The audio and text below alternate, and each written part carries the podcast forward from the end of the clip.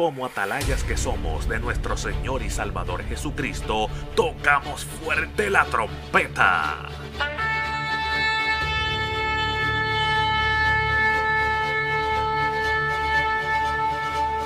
Con mensajes de alerta, somos Aplastado Podcast.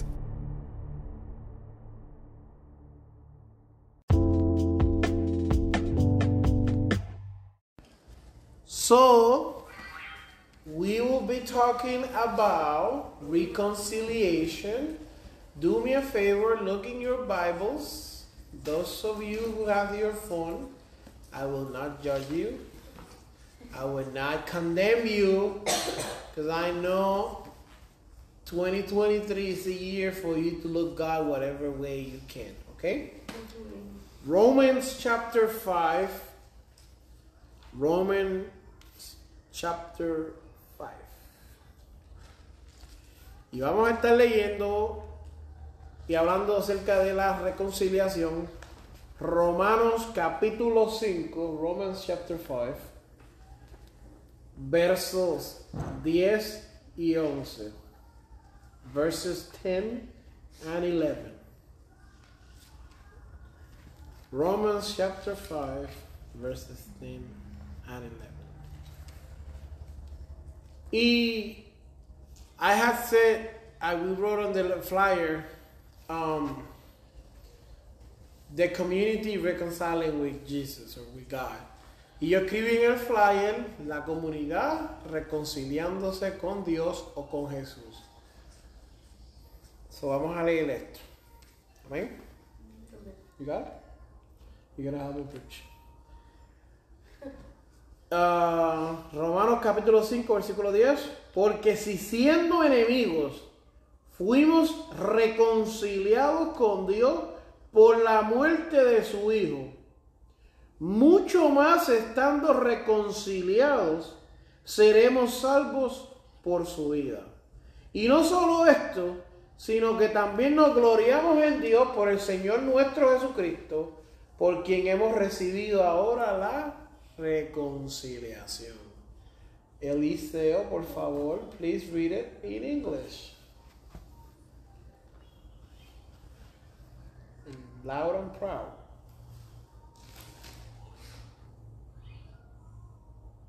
For since our friendship was Loud. for since our friendship with God was restored by the death of his son while we were still his enemies, we will certainly be saved through the life of his son. So now we can rejoice in our wonderful new relationship with God because our Lord Jesus Christ has made us friends of God. Good. So this version of the Bible is um, another version I have because it's easier for me to understand it. I do like the King James and thee, thy, not welcomed and all of that, but I like this version because it's just plain English and it helps. So when I talk about reconciliation, what, what comes to your mind? Coming back together. Coming Money. back together? Money? I don't know how, but money, okay. What else? Reconciliation. Cuando hablamos de la reconciliación, ¿qué viene a tu mente? Like saving something. Okay, saving something, Saving money. saving money, again with the money. well, I want to tell you a story. Quiero decirte una historia. Um, back in World War II,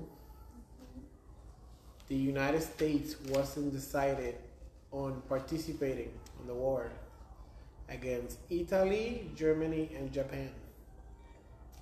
However, Japan decided to make that decision easy for the United States when they attacked Pearl Harbor in Hawaii and they killed everyone over there.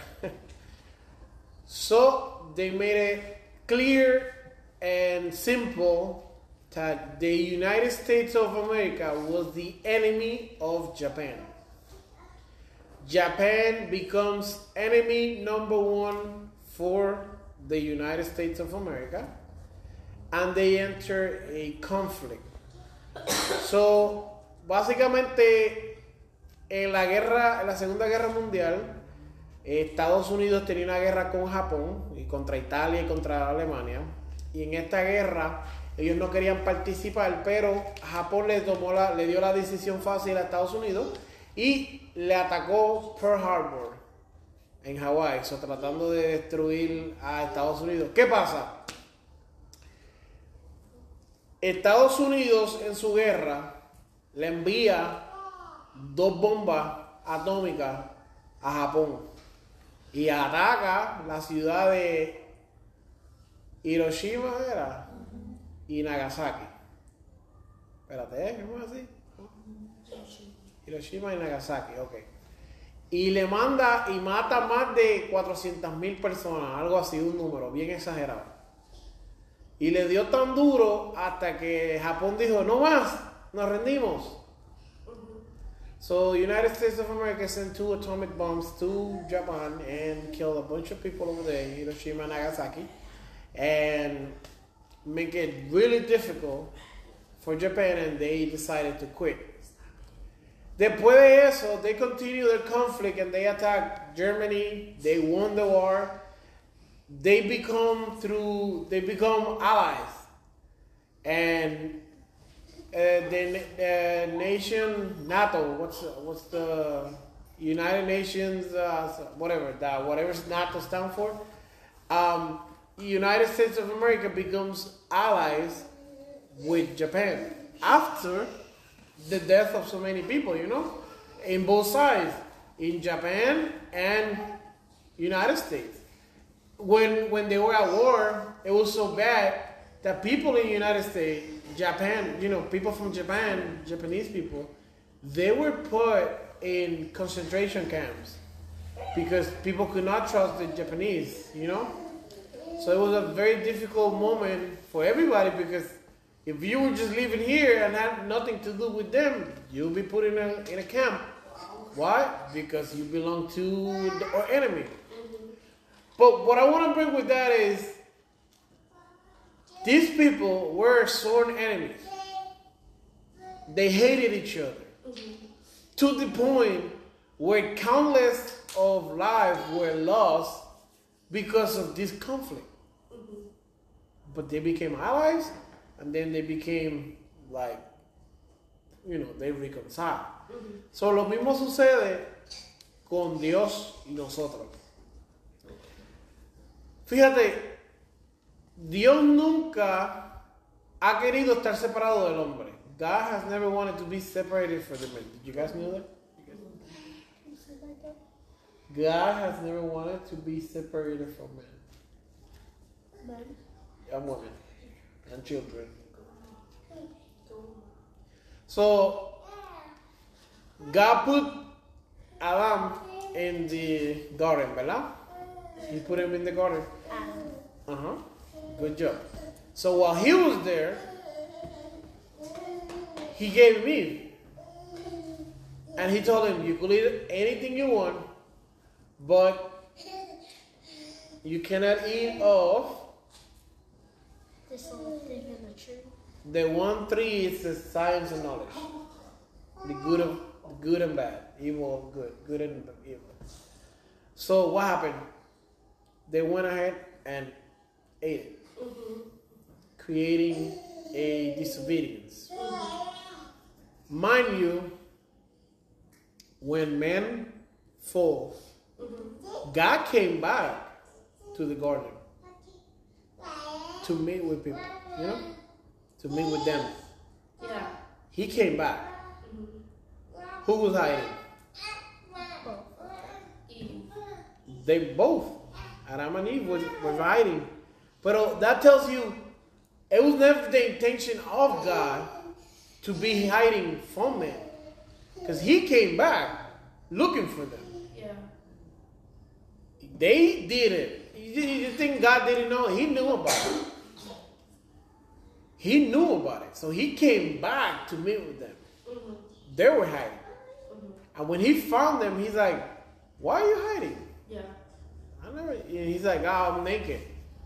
I felt some kind of way, you know? He's like, I never told you you were naked. How do you know you're naked? So it was never God's intention to create a conflict between men. It was never God's intention to for us to to to suffer alone and do all of this stuff. It was never his intention.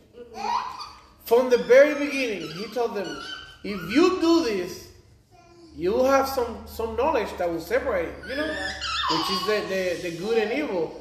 Pero ¿qué pasa? The same way he cre- um, the issue is created, he also brings solution for that issue. What's the solution? Reconciliation. So you have an issue, you have a difficulty, you have a fight, you so so so. Reconciliation. Sometimes we don't we don't understand the power of reconciliation, mm-hmm. and we we we will do whatever. I'm just gonna say it in English para que sea más fácil. Yeah. Sometimes we will do whatever, you know, and like we've been talking in la in, in institute. You could sin, you know, you sin, Uh-huh. and you don't mean to sin, but you, you still sin. Uh-huh. And people be like, I don't understand how you know God and you turn yourself back. It's an accident. You didn't mean for it. You didn't plan for it. It was just something that happened. You thought you were gonna do something else, and this what came up. You know, you didn't sit down and purposely plan the sin and decided to to go against God's will and be like, I'm gonna make my life ten times more difficult. You know. And I want you to think real quick about that because sometimes that's how we feel. Mm-hmm. I made a mistake and I have to make my life a living hell. Mm-hmm. That's what that's how we feel. That's not God putting that on us. Mm-hmm. We feel, oh, I made that mistake. Like look at look at this look at this example. When the disciples are on the boat, they're on the water. They say Jesus coming on the water. Yeah. They thought it was a ghost. And Peter said, Lord, call me so I could go and walk on water like you. Mm-hmm. And he said, Come. Mm-hmm. And when Peter started walking, what happened? He started drowning. He lost his leg. What happened today when you fall in churches all, all over America? What happened if God was to call you, walk with Him, and you fall? What will happen? Like what's happening now? Yeah, you will have to like sit down. You will have to like take a break. You will have to like not take part. You will have to. Let me tell you. You will have to start over. You know what happened to Peter? God took him um, in, in the form of Jesus, took him out. You know, they took him out, put him on the boat. He was still wet, soaked wet. They went to the to the land, to the shores, started ministering to people there. Did he put him in some kind of waiting period because his faith was not enough? And while he was trying, he made a mistake. So that's the difference. A lot of people say, no, when you're trying, that counts. You know? Uh-huh. And people say, no, nothing count. No. And we think ourselves and we want to punish ourselves and we're like, I, I, I fell, I, I fall, I did this, I have to start all over again, I have to read the Bible all over again, I have to recite. God is not about that routine, He's not about them religion um, forms and, and, and all of that. Yeah. It almost feels like when you fall, when you sin and when you do whatever, like you have to like reapply for that job, reapply for that marriage, reapply for your position in church, reapply for everything. You immediately are fired. Yeah. And it's like ten times worse because then people look at you. Yeah, If you fail, you're gonna fail again. yeah. And not only that, you f- that's that's your punishment. You fall, and then you're like, everybody gotta know you fall. Yeah. And it's when they feel that you are ready because you have to show them Sucker. in some sort of way, show them that you are ready and capable to Mhm. come back and kind of like rejoin. So it's kind of like a job. Yeah. You have to prove to them that you're ready to take that position again. Yeah. So it's the same way. And really, what they're wanting to see is that you just go to church. Even if you don't listen, but you're there. Yeah. Exactly.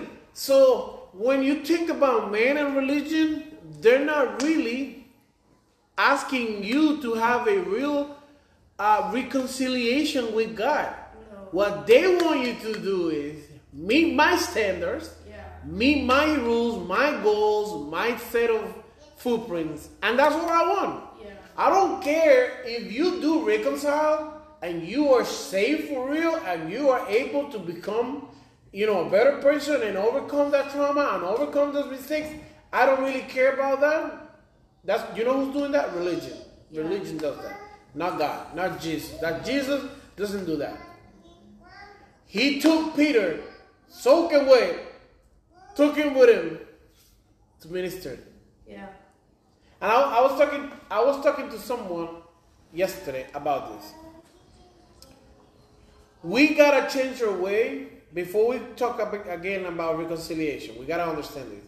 We gotta change our ways on how we see sin, because we're making sin bigger than what it is. Like, look at this. We make sin bigger than what it is. We make the devil bigger than what it is. We make the world bigger than what it is. We make our problems bigger than what it is. We don't never make God bigger. Yeah. Never.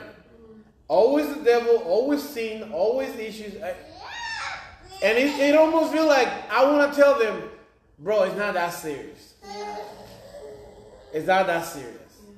No, but okay, it's not that serious. How you gonna come?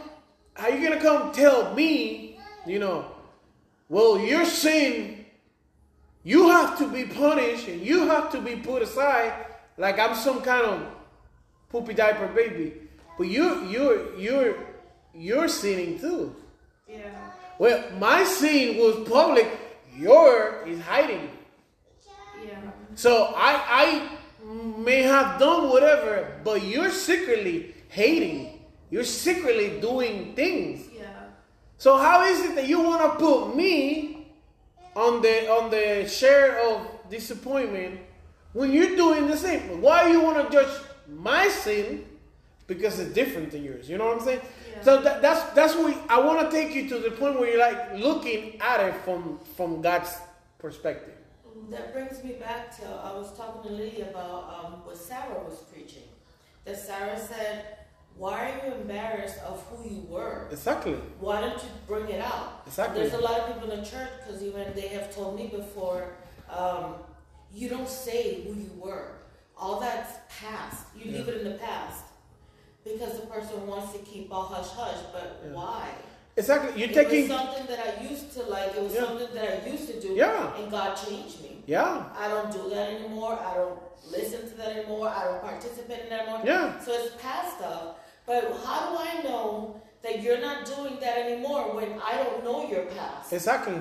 And not only that, you're taking you're taking value from God because if you see me here today and you don't see me with a with a cigarette or whatever, you could tell God did it, not me. There was a change. Then why are you taking my past experiences that led me here and um, diminish them, you know, making them little, making them not valuable when that was I all their mistakes were the stepping stones that I needed to be here. So as a church, we have to change our way because if we don't do that, like when you go to the doctor, the doctor doesn't say, "Oh my God, your your your ribs are broken again." They don't do that. But we call the church a hospital. But when people come sick, we want to judge them and we want to make them proceed with all these stepping stones before we, you know, give them the medicine. That is not how the the church of God operates. That's not how it operates. And that makes people leave the church. Exactly. That that you know what that is? Separation, segregation. Yeah. the opposite of congregation. Yeah. You congregate, you um, seg- segregate. Yeah. You it, it means to separate. But like in a group, you uh, you that way and we this way. Like that. Little by little. And there's a lot of people that there's a lot of people that what they call church hurt. Mm-hmm. And there's a lot of people out there that don't go to church anymore because they were church hurt. Yeah. By pastors or by somebody in the church, which leads them to not want to go to church. Exactly. And I've been meaning, I've been going area some areas here to talk, you know, to talk to people and see, you know, if they want to come on whatever. Mm-hmm. And most of the people they talk one thing: disconnection with church, disconnection with their pastors, disconnection. And when you talk about deep on, on the disconnection, it's how they view things, you know? I made a mistake, but the church wants to kill me for it. They want me to die when Jesus already died for it. Like, what do you want of me? Like, I'm not. I'm not saying sinning is okay. I'm not saying that. Let's just make that clear. I'm not saying I am giving you permission to sin because understand that sin causes death, and every sin, no matter how big or how little, like the Lorax, has a consequence. It's just a- That's it. We could not avoid it. That's it. What's a little it the Dr. Seuss. But it's just like when when they were gonna take Jesus and Mhm. the disciple came and cut the ear. Exactly. That's what I wanted to talk He about. He was still a disciple Yeah. because Jesus didn't say, "Oh, you're no longer my disciple." Okay, one less, Yeah. and he didn't take him out, And or that- he didn't say, and- yeah. you know, Yeah, you it you was something out of out of that moment that Mhm. just happened. put it in a way. planned. You got two disciples who made mistakes. You got Judas and you got Peter. This Judas. Yeah. Judas is the guy who turned Jesus in. So you got Judas and you got Peter. They both sinned. Yeah. Different sins they both did. Exactly. multiple sins because this was a snitch and a thief and betrayed God and the person of Jesus. This one was a killer, Yeah. a liar, a hypocrite, and a bunch of other stuff. How's he a killer? Because he, when they came for Jesus, he tried to cut somebody's neck because nobody tries to cut nobody's ear. He tr- went for the neck. So he did cut his He wanted to kill him. So what happened? Jesus said to to to them, one of you, like telling them, hey, wake up, wake up, wake up, trying to reconcile again. Oh. Wake up. It's about to happen. One of you will do it. But mind you, I feel like yes, it was needed to someone betray Jesus. The end was the part that was not set on stone. Because I don't think Judas needed to die. Because the same way he betrayed Jesus, Peter did. Yeah. And he said, I pray for you so you will not, you know, you will not lose yourself. And he betrayed God. And look at this. Look, look, look at how crazy this. Look at the picture. You see a lion denying, killing Peter, right? Jesus turned it around. The leader, the maximum leader of the church. How did Peter win from being the biggest hypocrite liar? Because that's what he did. He was lying. He lied. They asked him, Do you know them? He said, No. Three times he lied. Yeah. Three times he denied Jesus. Three times Yeah. he went away from God. And turn it around that this guy was walking and his shadow, his, the, the shade that the shadow casted healed people. Yeah. That was reconciliation.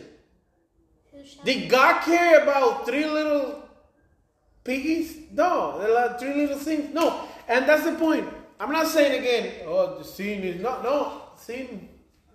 What was your question? What was the question? I don't know. So you don't care about you know Yeah, sin. I already spoke about that. It's it's plain simple. It's not doesn't add on. No, you don't have to add more. You don't have to take more. No multiplication, no division, no fraction. Sin is sin. That's it.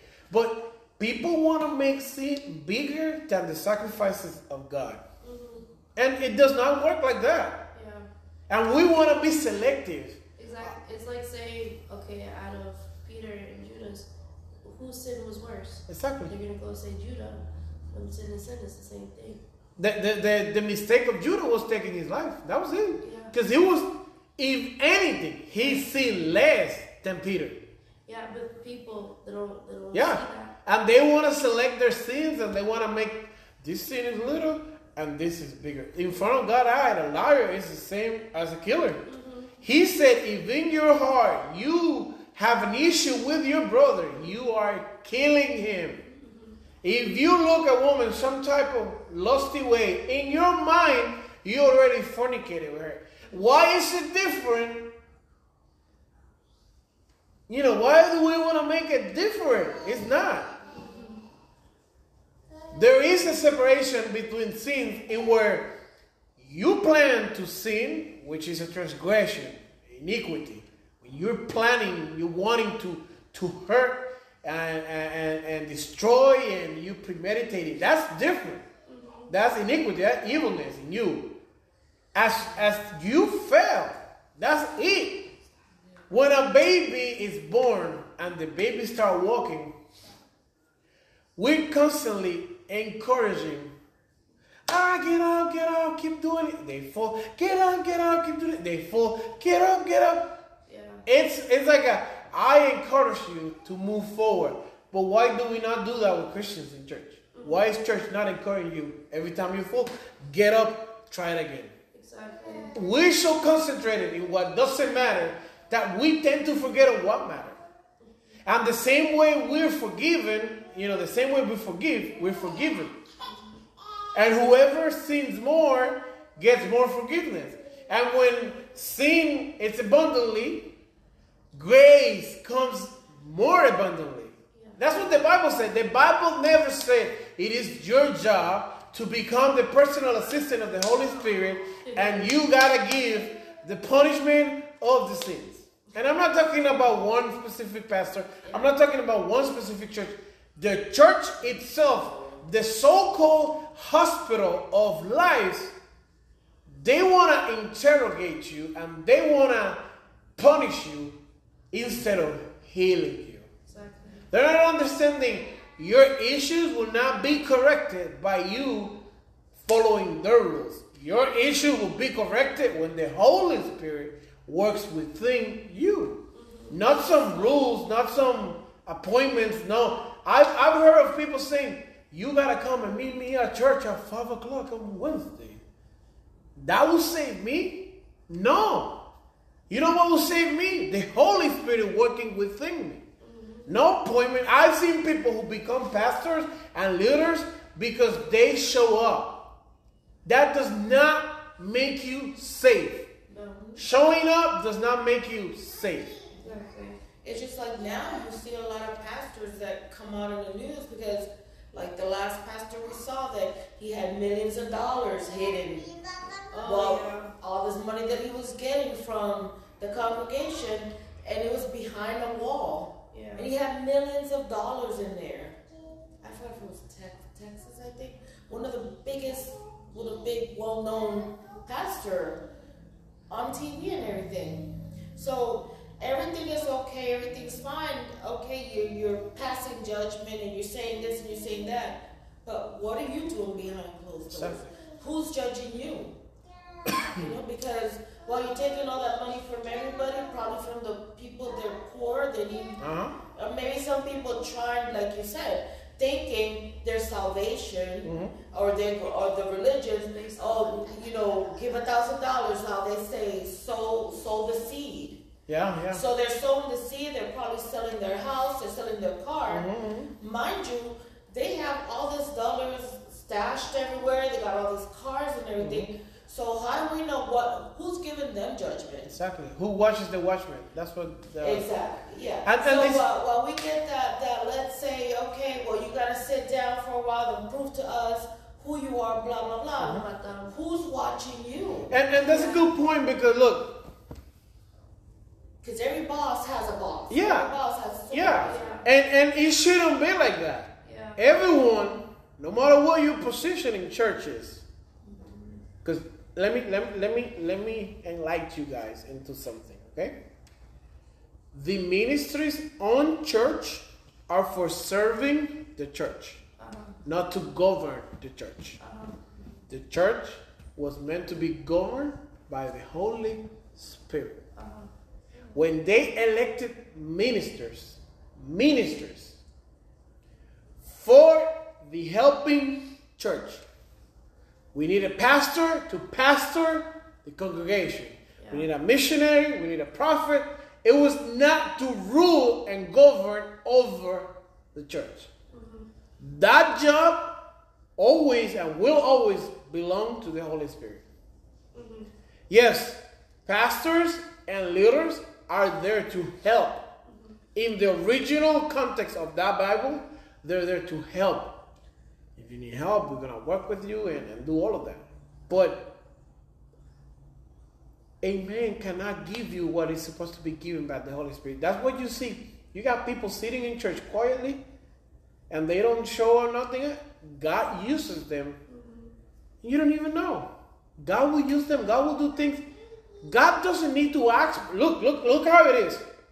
If God wanted man to rule over this church, He will give man the authority to to give stuff, and He doesn't. Man doesn't have that.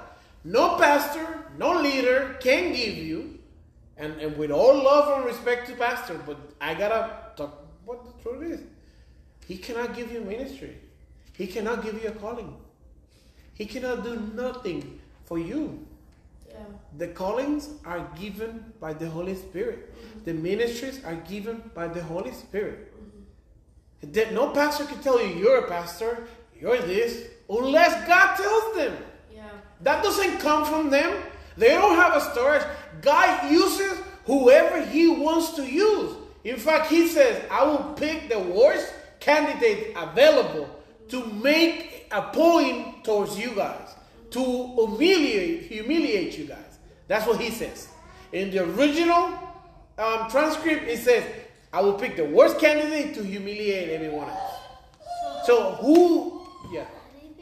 How how do you know if you're a pastor or not? You gotta to know if you're a pastor or not you, you gotta have a connection with god because there's not really a way you gotta feel it inside of you. I could tell you you need to preach. But i know pastors who don't know how to preach. I could tell you you need to pray a lot and i know pastors that they don't even know how to talk. I could tell you you gotta read the bible a lot. There are pastors who don't know how to read the bible. So I cannot give you examples of what is a good pastor or what makes a pastor. I can only tell you you gotta talk to God and your secret, you and God, and God will let you know what is your calling. And He will let you know if you're a pastor.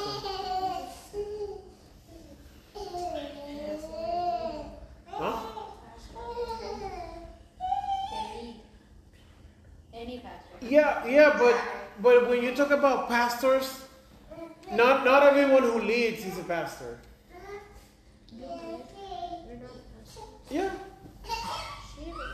Yeah, not not, and that's a misconception too. People think because you're preaching good, you could be a pastor. People think because you talk good, that doesn't mean you're a good pastor. That's not leading though. Leading's different. Well, yeah, yeah, but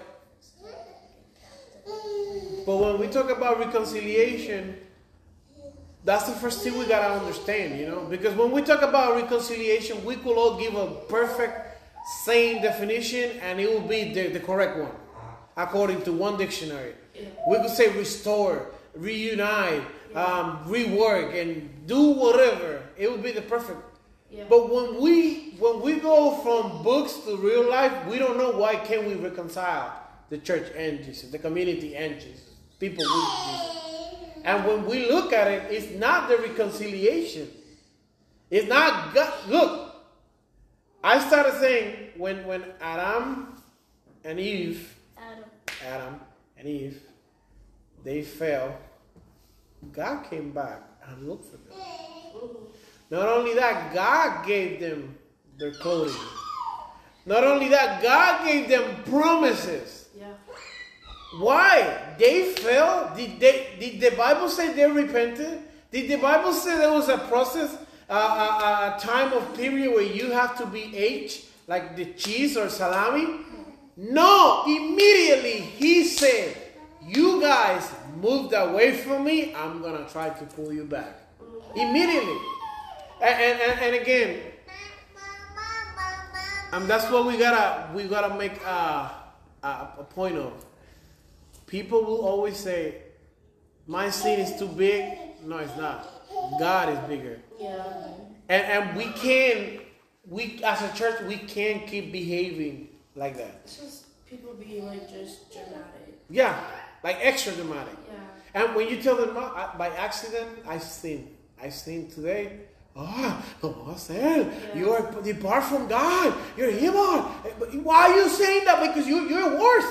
Yeah, when you're talking about her clothes, Yeah. it's the same thing. Yeah. When you think about it, the Bible says he who does not do what he's supposed to be doing is as equal as evil as anybody else. You're like, ah, if I don't do what I'm supposed to do, if I know what to do and I don't do it, if I know what's good and I don't do it, so it's telling you, you don't even have to act on it. By not acting, you condemn. So like, how are we gonna, you know, how are we gonna escape? How are we gonna jump out of it? No, and that's the point of it. People want to make it like, well, if you pray and you read the Bible and you fast, you will be holy. No, that doesn't make you holy. That doesn't make you holy. And and they have wanted to make it so bad that people, when they try it and does not make them holy, they leave church. They I was praying. Everybody who left church right now, everybody could tell you, I had a calling. Yeah. I read the Bible Yeah. back and forward, back, back and forward. I used to pray a lot. I used to do vigilia. I used to do ayuno. I, eh, they used to do everything. But what happened? They never connected with God. They, there was no, no real uh, reconciliation. So what happened? They thought by working, doing works, you know, oh, I'm, I'm, I'm gonna be saved. No, because that's the thing. We're programmed to believe that we does not deserve salvation. And you gotta do these so many things to be holy. No, salvation comes by grace alone. That's what the Bible says. Yeah. That's what the Bible says. You don't have to do nothing. You know what grace is? A gift. I will give to you Yeah. salvation. That's it. Reconciliation. There we go for free. Mm-hmm. It's yours. I pay for it. Mm-hmm. And then he goes to say, I redeem you. So you know what redeem means? You were mine. You got lost. I rebought you. You're mine again. I pay the price of your mistake. So how is it that I'm doing something? I can't. I can't. I can't. It goes further and to say there was a a, a, a priest, the holy priest, the, the, the greatest priest, and they had a, a, a way of doing sacrifice and all of that. He says, as a perfect priest, he came and gave his life to change that scenario completely. Oh wow. So he was the priest, he was the lamb, and, and you know, this this is one. Um, I just heard this the other day, and they were talking about the the the ships and the lamb and all of that. When when you were to sacrifice a lamb, it needed to be perfect. Yeah. Could not have any. No blemish. Dude, it was telling you God was the only one to do that. Exactly. We couldn't do none of that. How can a priest be perfect? They cannot. That's the point of this. You cannot. God is the only priest can be perfect. No, no priest is perfect. no father, no no pope, no pastor, no bishop. No one is perfect None of us. Why is it called the perfect priest? because Jesus was the perfect priest. Because he did not commit sin. Still, he died for us. So, so reconciliation. We can do nothing about it. Only God will reconcile us with Him. Mm-hmm. And that's what we gotta we gotta start telling people this. The way I've been talking to people is like this is not church. Mm. This is something else. Yeah. Just try. Yeah. Because people are so condemned already in their mind. They got this complex of church. The church is a, it's a Nazi camp. No, it's not. Yeah. I'm sorry. For so many years, the church have behaved crazy. Mm-hmm. But this is not church. This is not the real church. Go back to, to the beginning of Acts chapter 2 when they got the Holy Spirit. and Start looking at the primitive church, and you will see 98% of our churches do not look like that church. What God was manifesting left and right, left and right, left and right. We don't see that. What we see is the manifestation of works and programming and, and, and, and worldly things. Yeah. We see all these beautiful things in church, but we do not see healing. We see all these organized things in church, but we do not see deliverance. That's true. It's telling you something right there. Maybe you need to go a little bit rough Yeah. back to the um, unorthodox things and get that click that we needed. We gotta start telling. We gotta start telling people you're forgiven. You gotta accept it. That, don't sin no more. You're forgiven. Yeah. Look, that's a perfect example. When they brought that lady to him, they threw it at him. Oh yeah. What? How was his reaction towards her?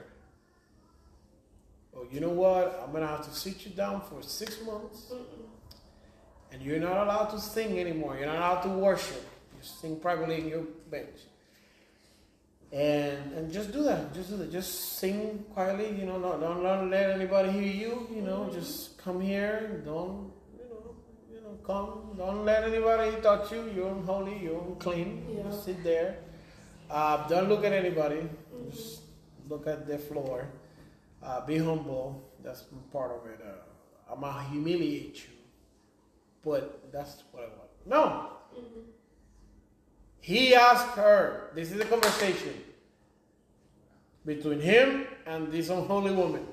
Who's judging you? She says, "No, nobody. They all left." He's like, "I'm not gonna judge you either." that's it. Because the judgment was the, the sin was the judgment. Yeah. That was it.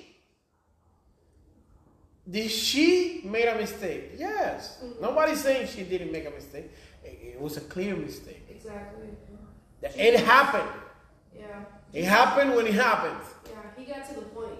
Yeah, he was like, let's not beat around the bushes. Yeah. You're forgiven. Straightforward. Leave. Don't do it again. Don't do it again. And she could have probably been the perfect, um, perfect, nice person. She could have helped a lot of people. She could have been on the community. But just because of that one thing, Yeah. And look at this. wanted to stone her and kill her for one By the Bible, by their commandments, she was to be stoned. Yeah. And he decided not to. Exactly. What is this? Yeah. How does the church react today when somebody falls? No, now it's the opposite. Now they stone you. Paul says, if your brother sins and you pray for him, his sins are forgiven. Mm-hmm. And why are we not practicing that? Why do we feel like, You can't even share. Like if you fall, yeah? people don't even tell you because of that. They're scared. I have a group of, uh, of, of guys that we talk, and I always write to them. If you sin, look for me first. Yeah. If you make a mistake, look for me 1st If you leave church, I hope you still consider me as a person you could come to Yeah. talk. But it's because the church has changed so much that now people don't even trust themselves in church. Yeah. Because everybody just thinks, oh, they're going to judge me. hmm They're going to judge me. They're going to judge this. They're going to judge that. So now people don't trust people. And then of the stuff that they have gone through, maybe they told one person because I heard it from somebody in church. Oh, I used to I used to have a friend, but I told this friend, and then she looked at me different and she judged me. So now she doesn't trust anybody. Mm-hmm. So people like that, they started like going back, and now she don't trust somebody at all. Not not knowing that the purpose of congregating is for that, Yeah. for the fellowship. Hey, I am struggling with this.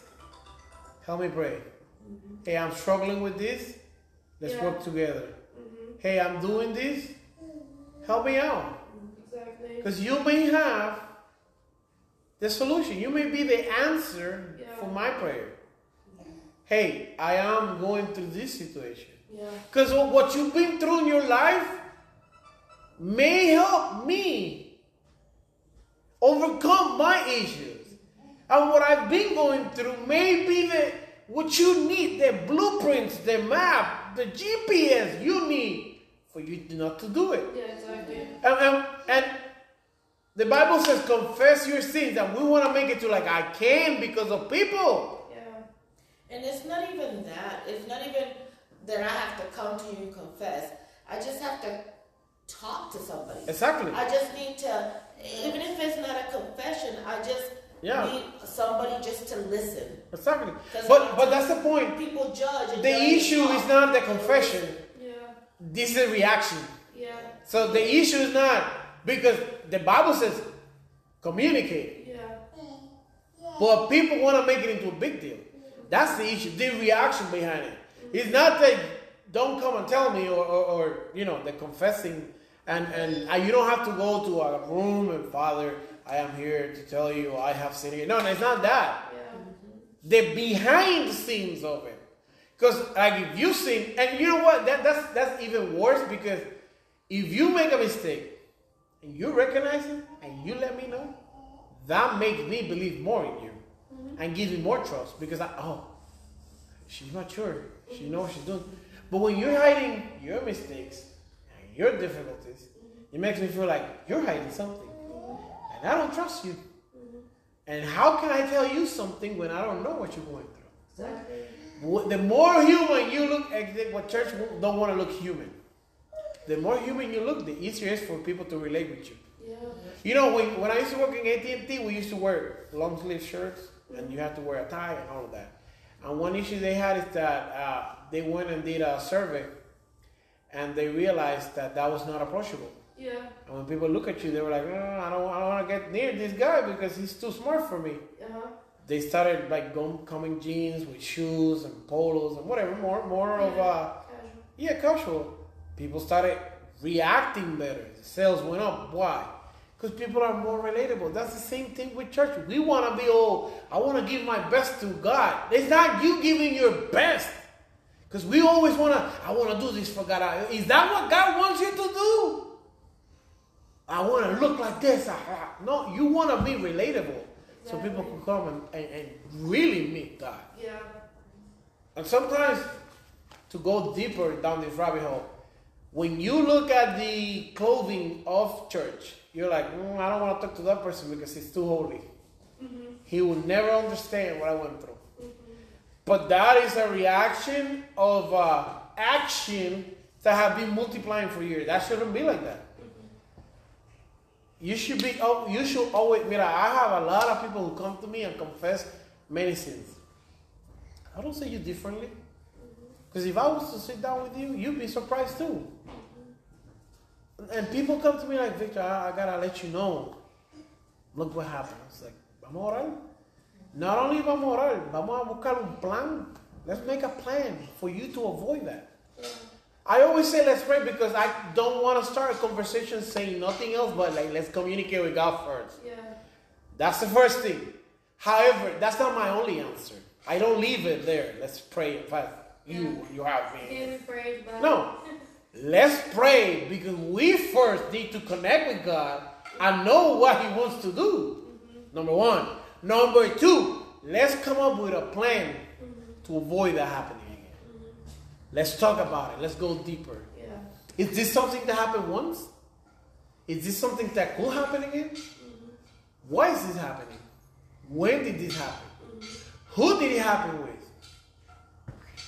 And you start asking, closing doors is what I call it. Closing doors, closing loopholes. Okay, not here, not here, not here. This is what happened. Mm-hmm. Well, you you'll find out the begin here, What triggered it? and you can stop it. Now you have information valuable Yeah. for next attack. You prepare. Exactly. But church don't look at things like that. And when I say church, I mean some of the church. Mm-hmm. Oh, this person's saying, oh, nah, not good. No, Yeah. your position is not to judge. You are not the judge. Mm-hmm. You're not the jury either. you are guilty. You will be on the line. Mm-hmm. Why do we take that position of, oh, you want to judge him? And He, he smoked one cigarette in his life. I smoked 300, but he's a sinner. Mm-hmm. Like, like people saying, Because nobody know me. let, let's go deeper. Let's go deeper. Let's go deeper. People say, ah, people should not divorce. That's against the Bible. But you fornicated with 150 people. You have kids outside of marriage. You do all of that. But because you didn't get married, it doesn't count. Yeah. How is that not different? When you bring in this judgment with this hand, and you you know, oh, your hands your hands are full of blood too. Exactly. How you gonna tell me I'm evil for doing one thing that you have done many times mm-hmm. with different names? It doesn't work like that. How do you have the courage to stand in front of people and tell them you don't know God because you sin? You did not communicate with God. You were never God. No, the real reason of you having a issue, an issue with um, God is, is that is, is knowing that, that having a sin is a real issue, you know. But having having seen is it's a connection of hey, I know God. I fail. I miss.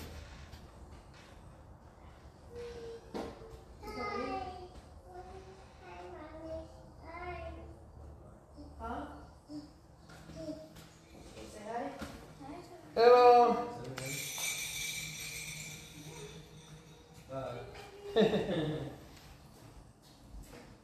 Bye, you later. Bye, man. I like your hair. Yeah. See you guys. See you later, man. Close the door all the way. It's gonna lock? Yeah. Okay. But yeah, having seen, like when you sin, the reason why you know you sin is because you know God. Because you have God. Because God convicting you. He's telling you, hey, you did it wrong. And, and, and that's and that's it, you know? Yeah. As a church we gotta take a better stand on it. I'm not trying to change the universe right now. I'm not trying to rewrite history. All the laws of Newton, none of that. I'm just trying to do difference one person at a time. Exactly. And and maybe, maybe, and I want you guys to hear this carefully. Maybe your community doesn't need you as a judge. Maybe your community needs you as a person who's reconciling. Yeah.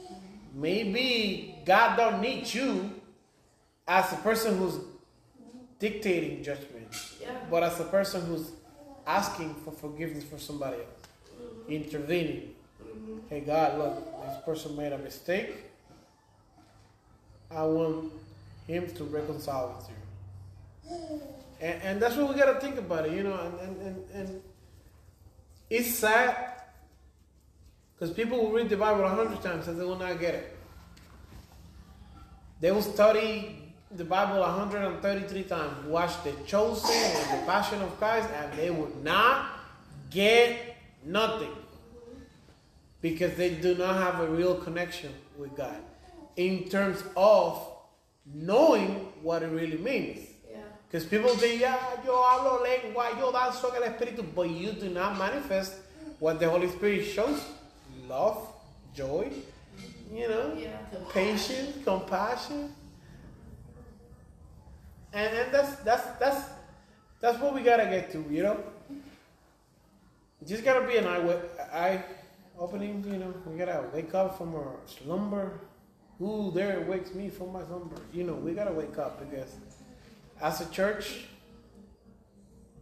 maybe we're not called to go to Africa Yeah. and minister in Africa. It's it's like what you're saying now is exactly what she preached about and what the drama was about yesterday. Yeah. She got it from me. She did. No.